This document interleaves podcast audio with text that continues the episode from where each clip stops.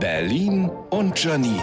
Die spitzeste Zunge der Stadt. Vor ein paar Jahren hat eine Frau ihren Freund mit einem Messer angegriffen, weil sie nichts zum Valentinstag bekommen hat. Damit andere Männer diesem Schicksal entkommen, macht der Handel seit Wochen jeden Artikel dieser Welt zum perfekten Liebeserklärungsgeschenk. Im Schreibwarenladen gibt's pinke Valentinstagsklebestifte, damit Zitat die Liebe länger hält.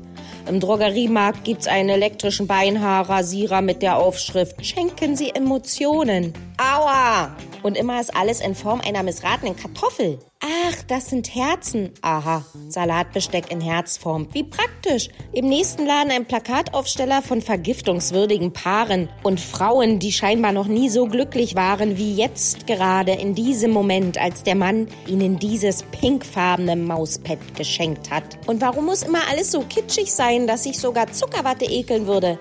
Ich meine, Bettwäsche, auf der sich Minnie und Mickey Maus küssen, ein in Zellophan gehülltes Porzellanschaf mit Marzipanrose Dose im Mund. Drückt das diese sogenannte große Liebe aus, von der ich anscheinend keine Ahnung habe? Man sagt ja, jeder Tag ist ein Geschenk. Ein Geschenk wie ein paar Socken. Aber in Herzform, klar.